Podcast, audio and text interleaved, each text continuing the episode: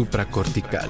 Aquí todos estamos locos. Con el doctor Rafael López. Disponible en iTunes, Spotify, Patreon y puentes.mx. Bienvenidos a Supracortical, yo soy el doctor Rafa López, soy médico cirujano por la Universidad La Salle y soy psiquiatra por la UNAM. El día de hoy platicando con ustedes de un tema que me parece muy, muy, muy importante, que además surge de un comentario ahí en redes sociales, pero además hizo mucho ruido, hizo mucha mella, me llegaron mensajes directos y me llegaron algunos retweets y ahí algunos comentarios. Y dije, va, creo que es momento de platicar si debemos tener hijos o no debemos tener hijos, si es una buena idea o es una mala idea y sobre todo cuáles son los criterios personales para tomar esta decisión.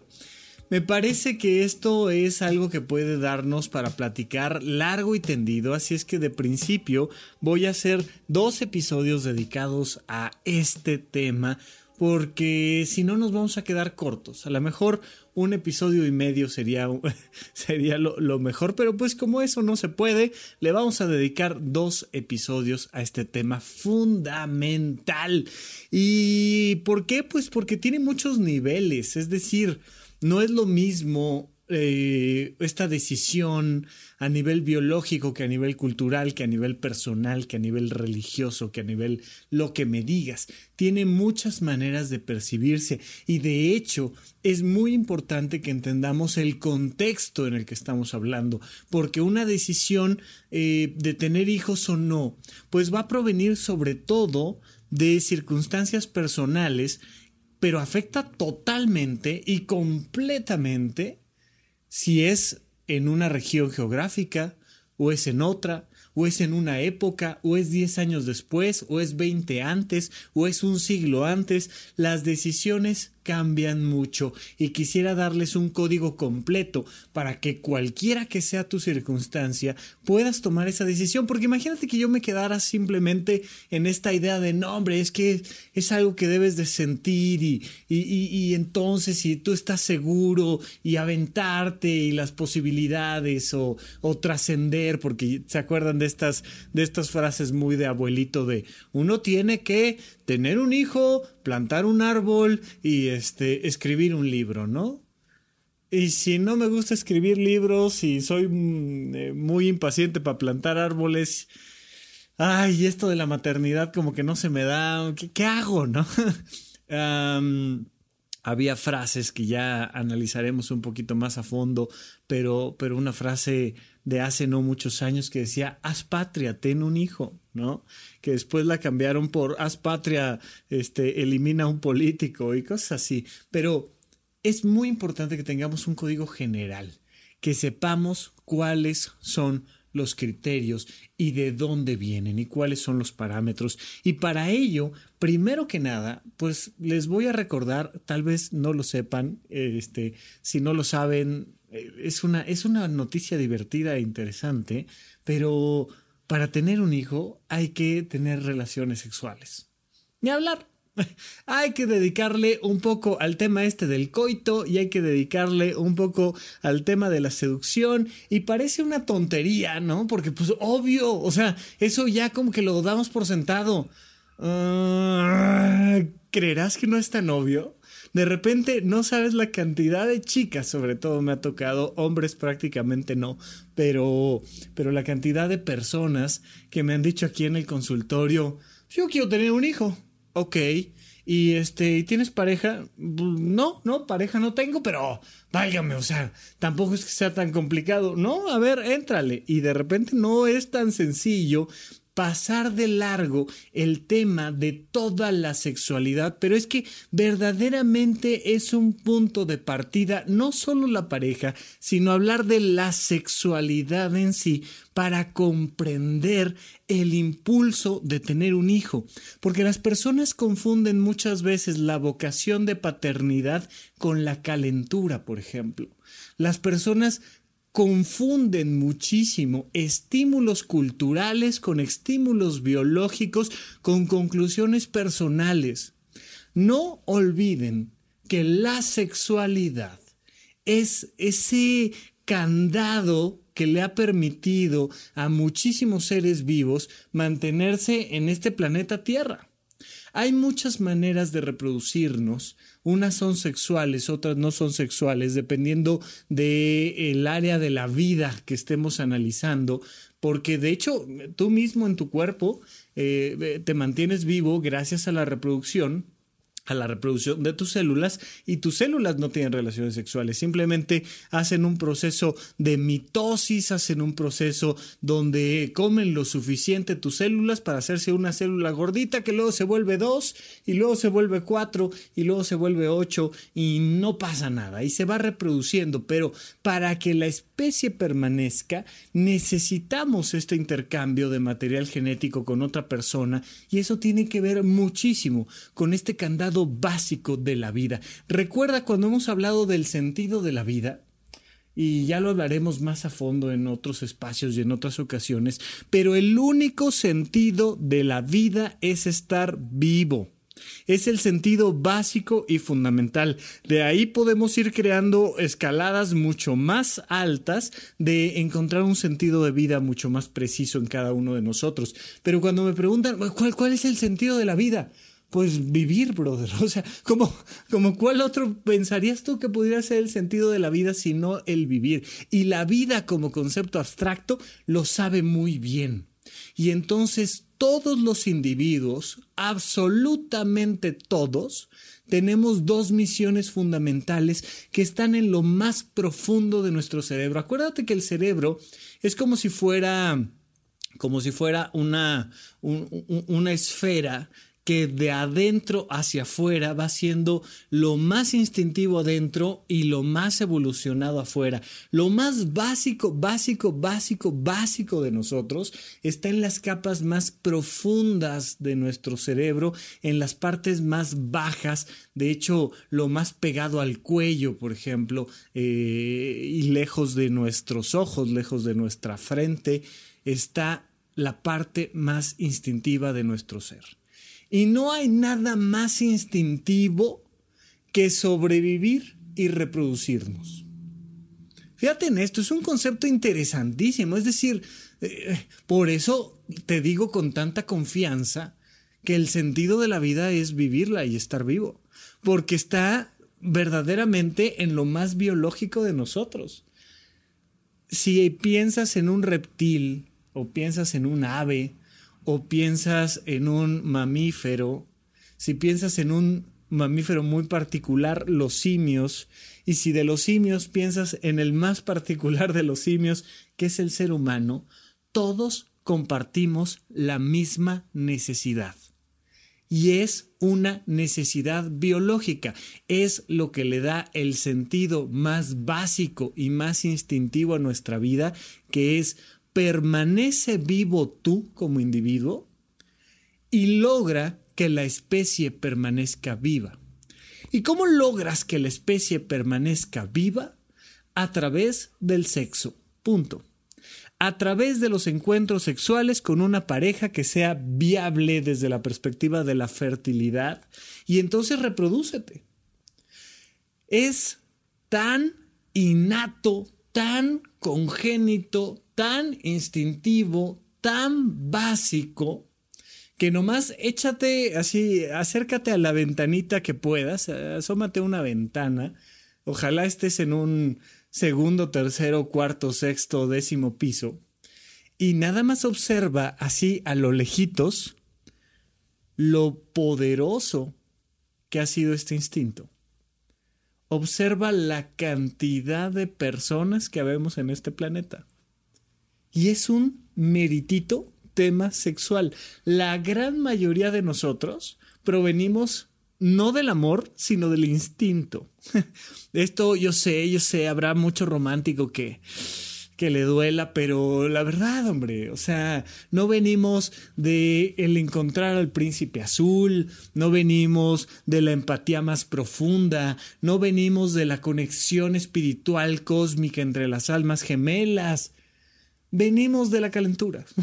venimos y vamos a la calentura y es un viaje infinito del sentido de vida que no es otro más que sobrevivir como individuos. Por supuesto, no olviden estoy haciendo el primero de dos episodios dedicados a este tema, porque luego se me adelantan, no, ¿qué te pasa? Entonces significa que, que no tenemos la capacidad de controlar, ya veremos todo el tema eh, eh, cultural, ya veremos todo el tema espiritual, ya veremos todo el tema personalísimo, pero de principio hay que entender que habitamos adentro de un animal que es un ser humano y ese animal va a querer reproducirse, punto.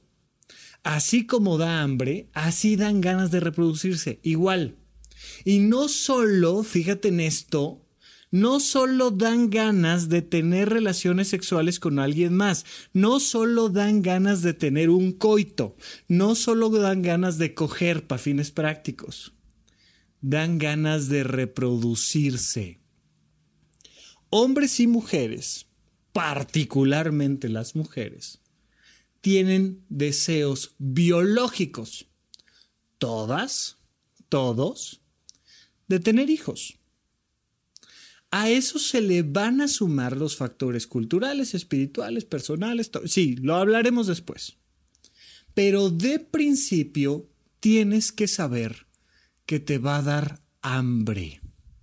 Te va a dar hambre de tener un hijo porque tienes un mecanismo que busca mantener la vida en el cosmos. O sea, entiéndeme que esto va mucho más allá de ti, entiéndeme que va mucho más allá del ser humano, entiéndeme que va mucho más allá de los mamíferos y de los reptiles, entiéndeme que es el gran mecanismo de la vida para seguir viviendo en el cosmos. Hay un deseo muy profundo, muy arraigado, muy genético por tener hijos. Esto es importantísimo que lo entiendas. Porque cuando tengas 25 años, cuando tengas 28 años, cuando tengas 33 años, cuando tengas 40 años, te van a dar ganas de tener un hijo. Pero esas ganas no van a ser suficientes, pero sí van a ser naturales van a ser completamente naturales y el hecho de que sean intensas esas ganas no significa que sean el motivo para tener hijos. Pero sí significa que si fueron el motivo para que tuvieras a, tu hijo, pues también está bien. O sea, ¿cómo te peleas con alguien que, que es que tú toda la vida dijiste que no querías tener hijos y tú siempre argumentaste que era una mala idea y tal, tal, tal? Pues sí, oye, pero me casé, me dio hambre, quise tener un hijo y tuve un hijo y no tiene absolutamente nada de malo. Y tampoco significa que sea el único motivo para elegir ese camino. No sé si queda claro, pero es que sí estamos hablando de uno de los deseos más básicos. No solo que también el deseo de tener relaciones sexuales lo más frecuente que se pueda, pero además el deseo de reproducirnos la vida en el cosmos ha eh, apostado por esta eh, reproducción asexual y la reproducción sexual al mismo tiempo y le ha salido bastante bien. Al menos desde que surgió el planeta Tierra, aquí andamos. Y mira que hemos estado a punto de extinguirnos como vida entera en el planeta, al menos en un par de ocasiones. Y aquí seguimos. La vida ha sabido hacerlo de alguna manera porque aquí estamos. Aunque las chicas de Mandarax digan que, que, la evolución se ha equivocado porque nos estamos acabando el planeta, pues mira, quién sabe, por lo pronto aquí estamos, ¿no? Eh, y ha funcionado. Entonces, esto es muy importante comprenderlo. Y además, fíjense que la, analogía me vino a la cabeza hace rato y me pareció muy interesante. ¿Qué pasa si no tuviéramos la capacidad de reproducirnos sexualmente? O sea, a nivel biológico, ¿qué pasaría si la reproducción simplemente fuera asexual? Imagínate, ¿no? Incluso en un episodio de, The Big Bang Theory aventaban ahí esa, esa posibilidad de que Sheldon algún día eh, eh, comiera, comiera, comiera, comiera, comiera, engordara, engordara, engordara, hasta que estuviera tan gordo y fuera tan capaz de separarse eh, por la mitad y convertirse en dos Sheldons y entonces de esta manera reproducirse. Pero no, terminó casado con Amy y seguramente si siguiera la historia, pues a lo mejor terminaría teniendo un hijo porque el tema sexual a nivel biológico es bien interesante. Y esto se los he compartido a nivel psicológico de la misma manera. Cuando tú solo compartes tu código genético contigo o con, con un grupo muy cerrado, naturalmente empiezan a surgir defectos genéticos. Fíjate en esto, las comunidades que por motivos religiosos o culturales no comparten material genético, es decir, solo se reproducen entre ellos y son muy cerrados a nivel sexual y entonces solo personas de raza, entre comillas, raza y entre comillas pura, eh, se reproducen entre ellos, suelen tener muchos problemas de salud. Eh, no obstante, cuando abres las fronteras y conoces a alguien de otro país y de otro estado, pero te reproduces con alguien que habla otro idioma, pero empiezas a compartir código genético, el ser se vuelve mucho más flexible a nivel genético, mucho más fuerte, por tanto, a nivel genético. Pasa exactamente lo mismo con las ideas, no lo olviden. Cuando tú solo compartes ideas contigo mismo o cuando solo compartes ideas con un grupo muy cerrado, esas ideas se echan a perder. Empiezas a tener problemas de ideas graves y empieza a surgir el racismo, empieza a surgir este, eh, eh, una serie de, de condiciones de intolerancia que afectan a todos por igual. Entonces, la mejor manera de tener una sociedad fuerte y flexible, por un lado, es compartir ideas. Comparte ideas con las personas más extrañas y entonces tus ideas y las de la sociedad en general se van a hacer mucho más fuertes y más capaces. Y si puedes ahí, además de las ideas, compartir un poquito de código genético, le haces bien a la humanidad. Oye, ¿qué haces? ¿Qué haces aquí? Fortaleciendo a la humanidad, brother. O sea, tú tranquilo, ¿no? Y de repente te das cuenta de cómo los intercambios genéticos fortalecen. De hecho, en una buena parte de la historia de la humanidad, los hijos eran la manera de hacer la paz entre las naciones.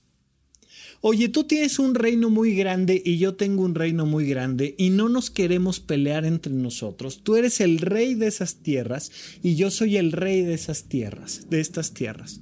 ¿Qué vamos a hacer? Vamos a firmar la paz. ¿Cómo vamos a firmar la paz? Tú tienes una hija y yo tengo un hijo.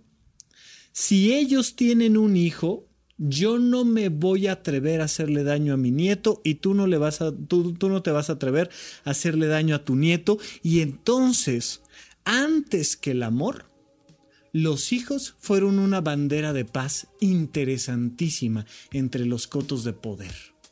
Los hijos que eran la bandera de la economía de una sociedad, de una estructura. Pero vamos a platicar un poco más de eso cuando regresemos de un corte aquí a supracortical. Somos parte de una comunidad que no distingue fronteras porque siempre estamos construyendo puentes. Visita patreon.com diagonal puentes MX y ayúdanos a seguir construyendo. Estamos de regreso con ustedes aquí en Supra Cortical. Yo sigo siendo Rafa López. No olviden que eh, vamos a estar a partir de marzo 8 eh, haciendo nuevamente videos de YouTube en vivo de principio cada 15 días, no dudo que de repente sea uno al mes, pero, pero hacemos lo posible para estar en contacto con ustedes, es completamente gratis, entras a Dr. Rafa López Psiquiatra en YouTube y te suscribes a mi canal y te va a avisar cuando ya esté la transmisión en vivo, pero normalmente va a ser algún viernes a las 7 de la noche y pues con todo gusto voy a estar platicando con ustedes por allá y no olviden por favor que si ustedes consideran que este es un contenido valioso, pues regálenselo dando 150 y algo pesos. Pueden donar desde un dólar, pero la verdad es que yo siempre les voy a pedir el donativo mayor de 8 dólares.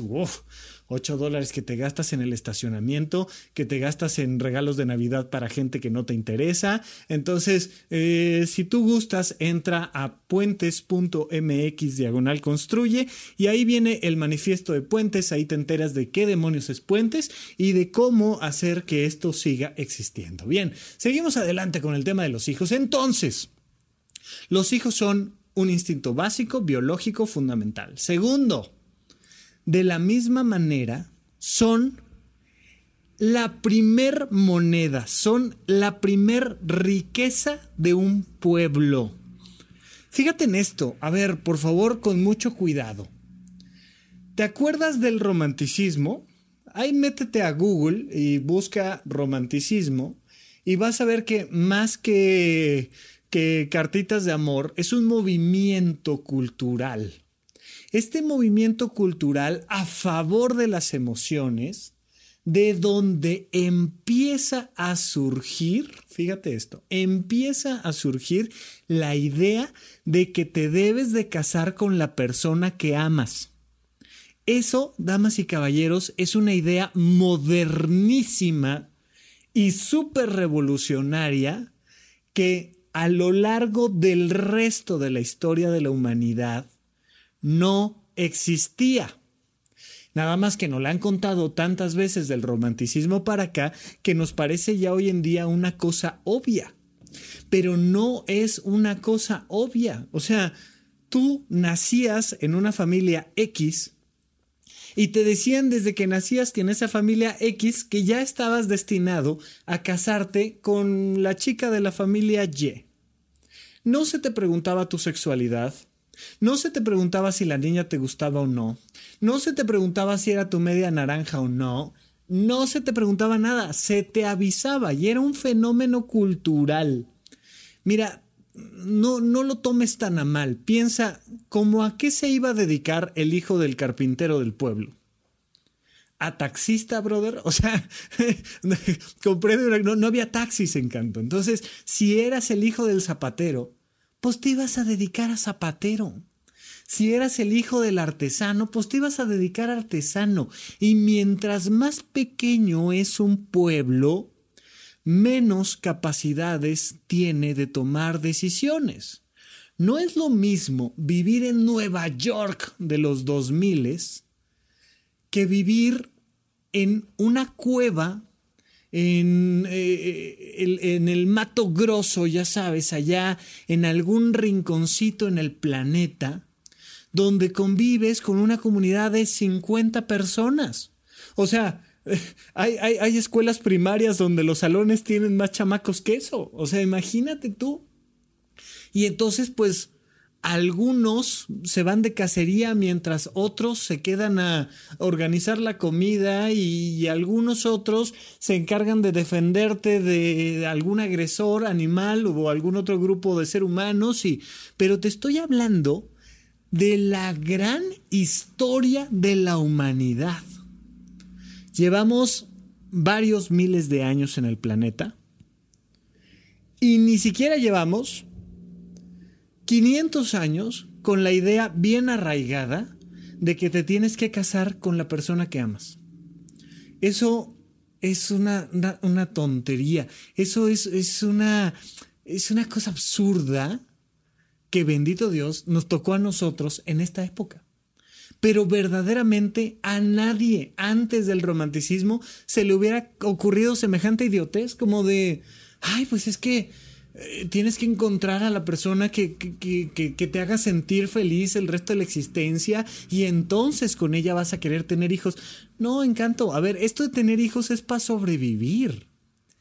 Y mientras más atrás nos vamos en la historia de la humanidad, y te estoy hablando de antes de los antibióticos, por ejemplo, la cantidad de niños que se morían era impresionante. Si tú querías que medianamente te sobrevivieran dos o tres, pues tenías que dar a luz a cinco o seis hijos. Porque no había eh, un hospital, así no, no agarrabas tus maletas, ya sabes, como en las series de televisión, y empezabas a, resoplar el, uh, uh, uh, es que ya, ya van a ser, y se me rompió la fuente, y, llévenme al hospital, y llegas pariendo y te reciben, y el niño, y todos contentos y todos felices. No. Hoy en día en México es un verdadero tema que se muera un bebé o una mamá en un proceso de dar a luz. Es un tema jurídico tremendo, porque hoy en día eso ya no debe de pasar. Medianamente es muy sencillo que una mamá dé seguimiento a su embarazo y es muy sencillo que entonces se empiece a atender en un lugar mínimamente correcto y es muy probable que el niño nazca y sobreviva.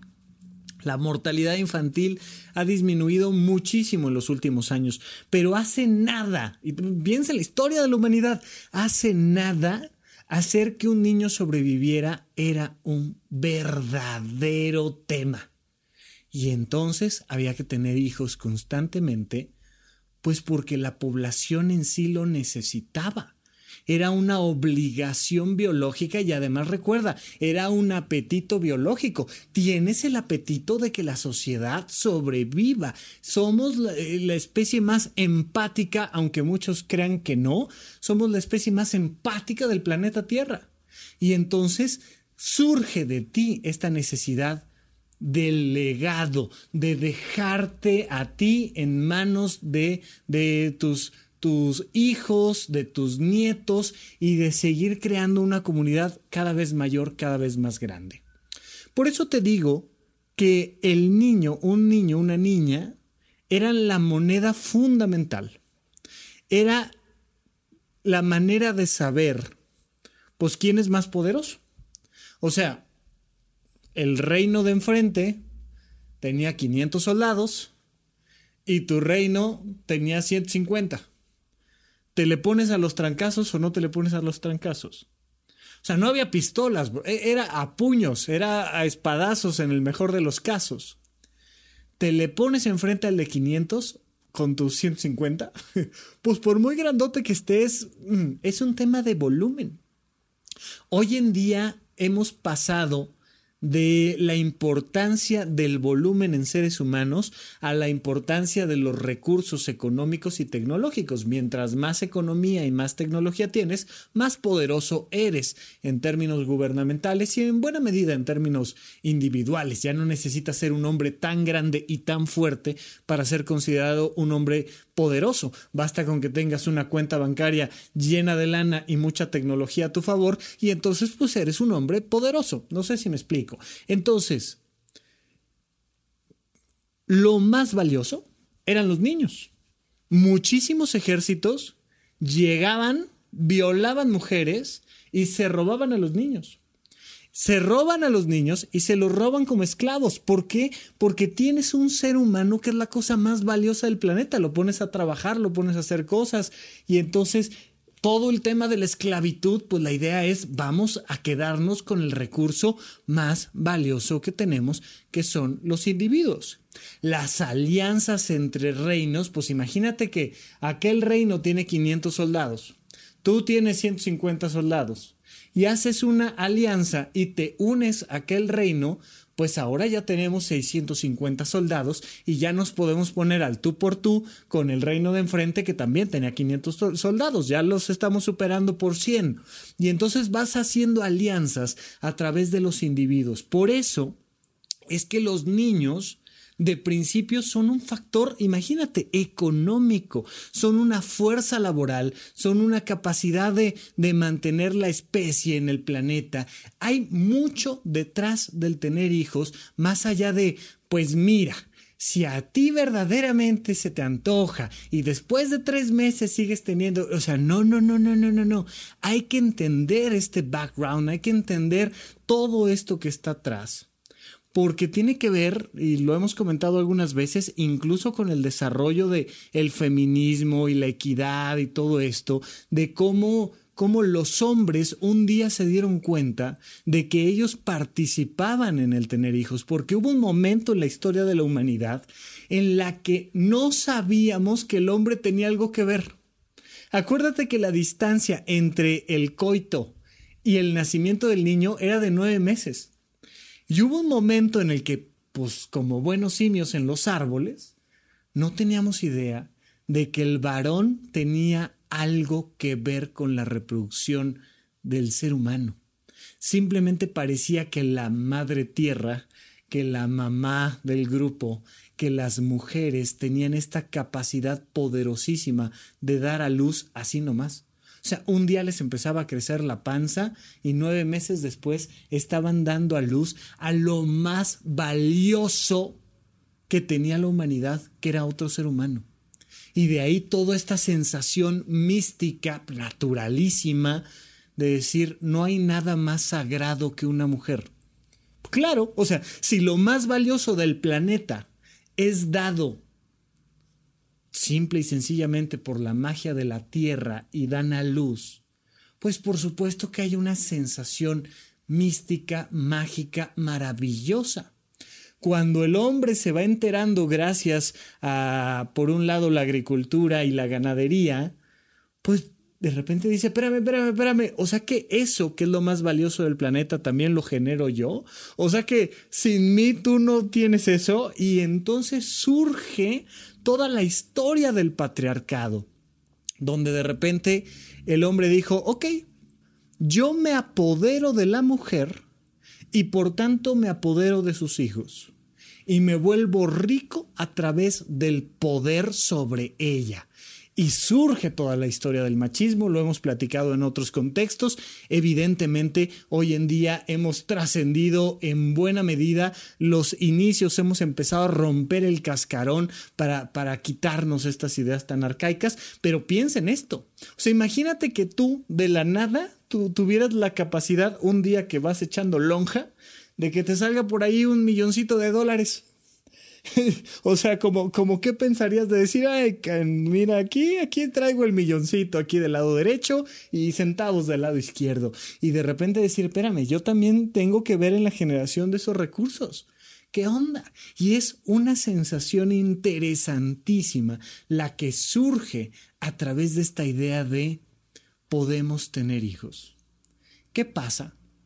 Que absolutamente a nadie en su sano juicio en aquel entonces se le hubiera ocurrido no querer tener hijos. Pues, o sea, entre el factor biológico básico y que te empiezas a dar cuenta de que es un recurso valioso, y además se te aplaude culturalmente porque estás dejando un legado, porque estás aportando, no hay nada más valioso que la llegada de un nuevo bebé y gracias a ti llegó un nuevo bebé, a lo largo de la historia de la humanidad, no existía siquiera la pregunta de si tener hijos o no tener hijos. Date cuenta de la gran diferencia y de la gran ventaja que tienes tú de poder tomar esa decisión. Pero al mismo tiempo, date cuenta de la gran presión histórica que tienes sobre tus espaldas. Es dificilísimo romper un tren de condicionamientos de ese tamaño. A lo largo de la historia de toda la humanidad, la gente no decía, no, yo, yo eso de tener hijos, pues como que no, me quiero realizar de otra manera. A ver, no era viable, no era biológicamente viable, no era culturalmente viable porque las comunidades más chicas te van a obligar a esta situación por motivos biológicos y culturales. Pero hemos llegado a tal nivel que surge la pregunta, ¿debo o no tener hijos? Ya no la respuesta. La pregunta es un avance humano impresionante. Impresionante. Me da un poco lo mismo en este punto si contestas sí o si contestas no. Una celebración tremenda de la humanidad tiene que ser la capacidad de que las personas se hagan esta pregunta. Porque significan muchas cosas. Significan, entre otras, que ya no todos los niños se mueren, que ya no perdemos al 80% de nuestros hijos. Imagínate ese triunfo de la humanidad hemos tenido que aprender muchísima ciencia, Hemos tenido que desarrollar muchísimo arte, filosofía, hemos tenido que explorar las religiones más profundas para lograr que los niños no se mueran. Se morían a palas. Algún día tuve la oportunidad de estar en Islandia en un museo vikingo. Imagínate los vikingos llegando a Islandia no había nada. O sea, a la fecha hay un cartel de chamarras donde se ve una mujer muy mal encarada, muy guapa, pero muy mal encarada, con una chamarra tremenda, padrísima, que dice Islandia. En un día templado, nuestro mar está a menos 5 grados centígrados. Brother, o sea, eran condiciones verdaderamente terribles para los primeros humanos que llegaron allá. Los vikingos que tenían esta, esta vocación de viajeros impresionante.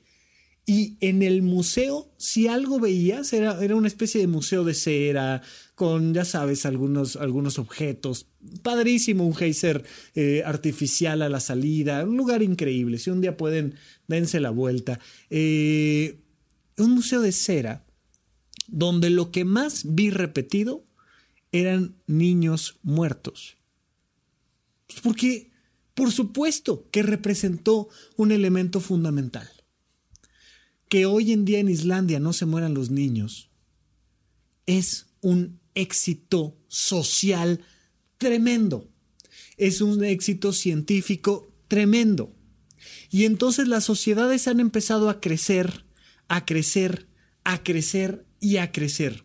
Hoy en día, en las grandes ciudades, la Ciudad de México, este, las grandes ciudades en España, en Estados Unidos, en todo el planeta Tierra, hoy en día nos ha ido cambiando la manera de entender a la familia. Fíjate en esto.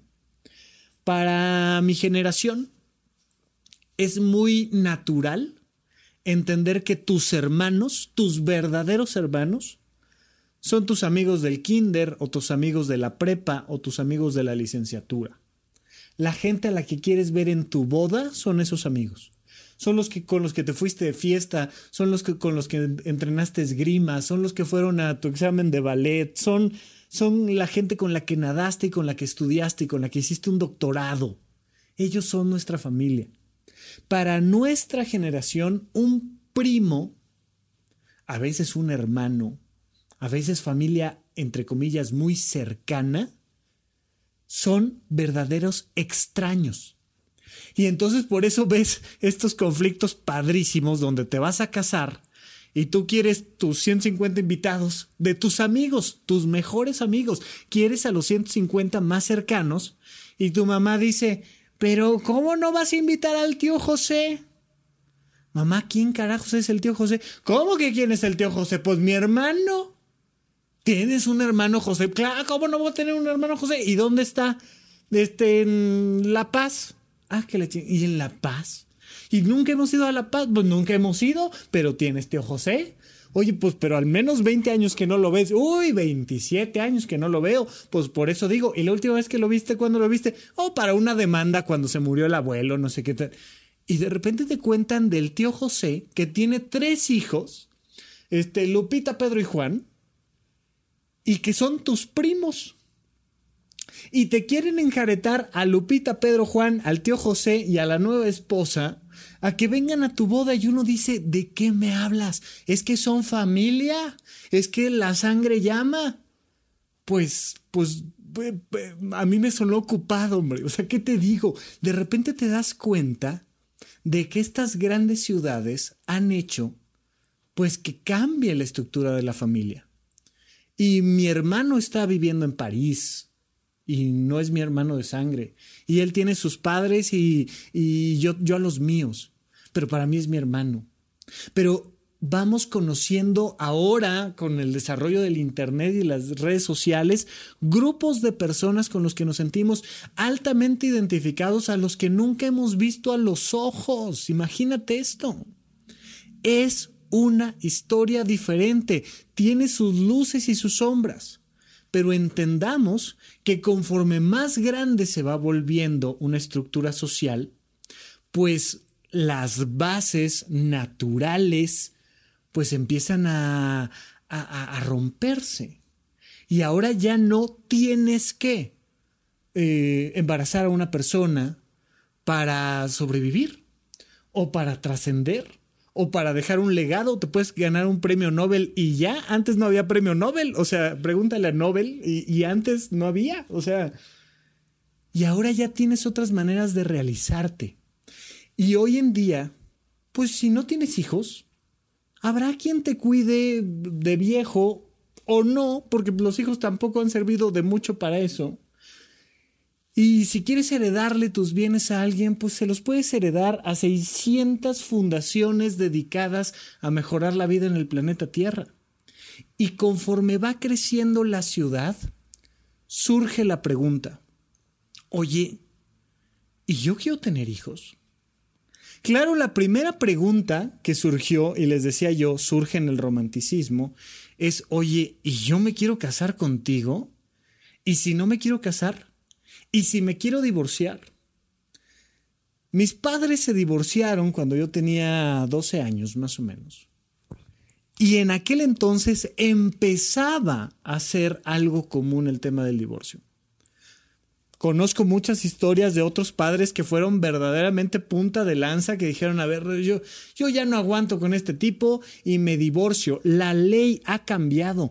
Antes había causales de divorcio y ahora ya no. Ahora basta con que digas, pues es que ya no quiero.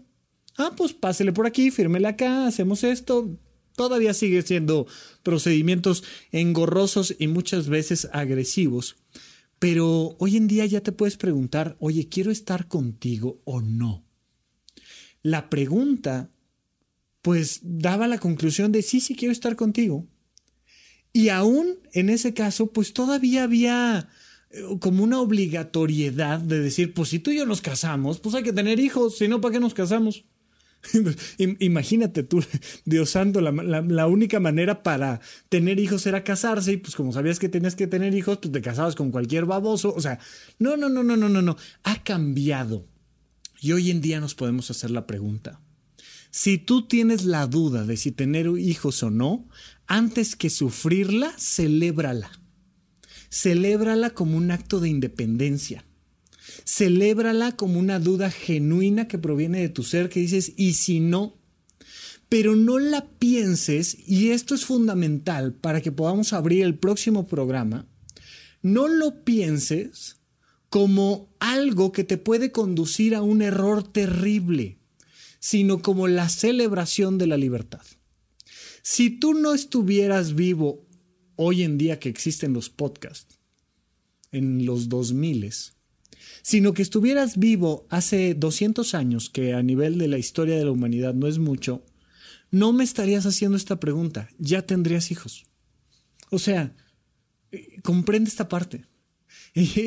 Y, en la historia de la humanidad, a lo largo de miles de años, la gente no decía, ay, yo creo que no debí de haber tenido hijos, hombre. E, esa era la respuesta correcta. No había opción. Pero hoy en día las personas están en esta crisis. Eh, estaba escuchando apenas al maestrísimo Víctor Trujillo Broso.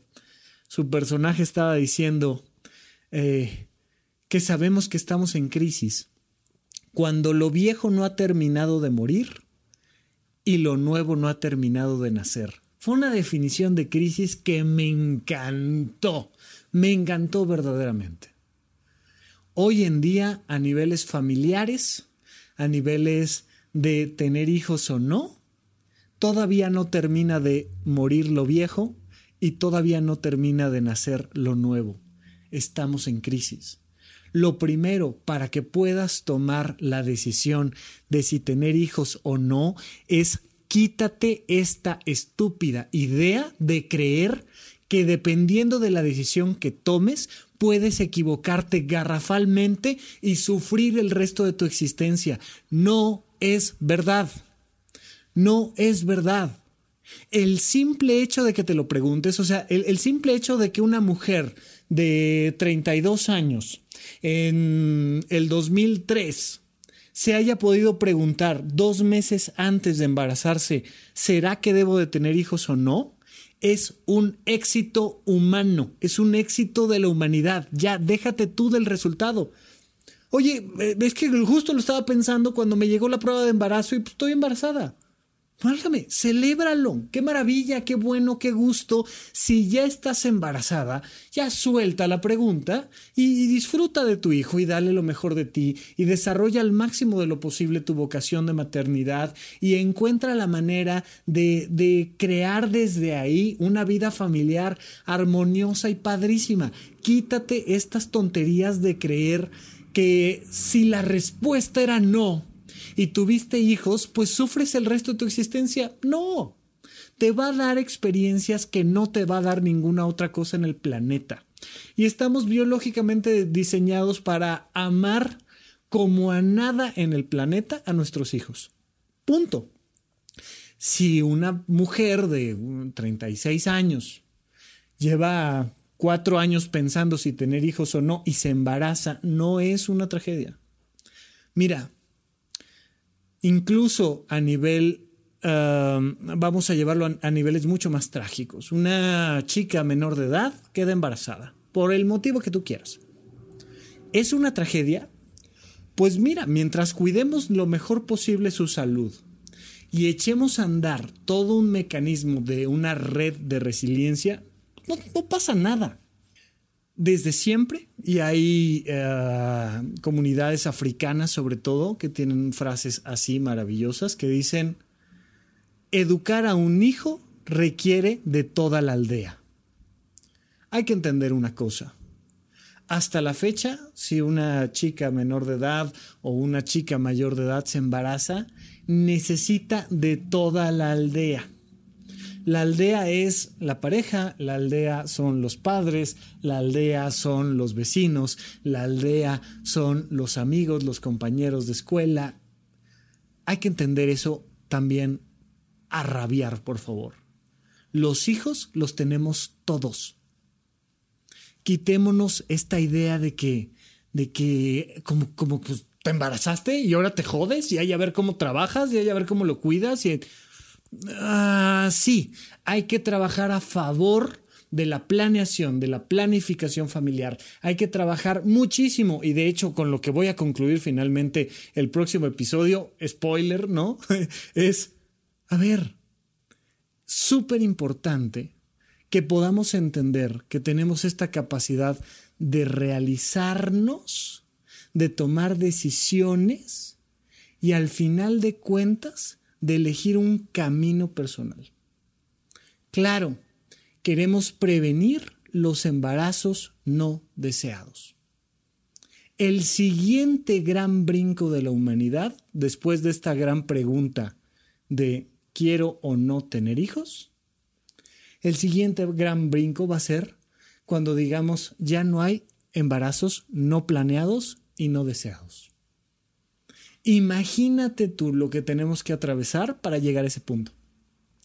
Hasta el día de hoy, estamos grabando esto en 2019, hasta el día de hoy no existe todavía un grupo grande de personas que hayan nacido por embarazos deseados y planeados. La infinita mayoría de los seres humanos en este planeta somos productos de embarazos o no planeados al menos y en muchas ocasiones no deseados. Lo cual tampoco tiene nada de malo de suyo, pero queremos que la humanidad dé este paso agigantado. ¿Sabes cuándo se van a acabar los problemas ecológicos? Los problemas ecológicos se van a acabar cuando logremos tener exclusivamente embarazos planeados y deseados. No cuando dejemos de utilizar popotes. No cuando empecemos a reciclar cartón. Sino cuando dejemos de tener embarazos no deseados. La humanidad va a cambiar por completo. Hoy por hoy. Hasta el día de hoy. Antes que angustiarte por si la respuesta era sí y tomaste una decisión y la respuesta era no y tomaste otra decisión, piensa que la humanidad es mucho mejor por el simple hecho de que te estés haciendo la pregunta. ¿debo o no tener hijos? De principio, nada más aguántate una semanita más y lo platicamos en nuestro próximo episodio aquí en Supracortical. Supracortical. Aquí todos estamos locos. Con el doctor Rafael López. Disponible en iTunes, Spotify, Patreon y puentes.mx.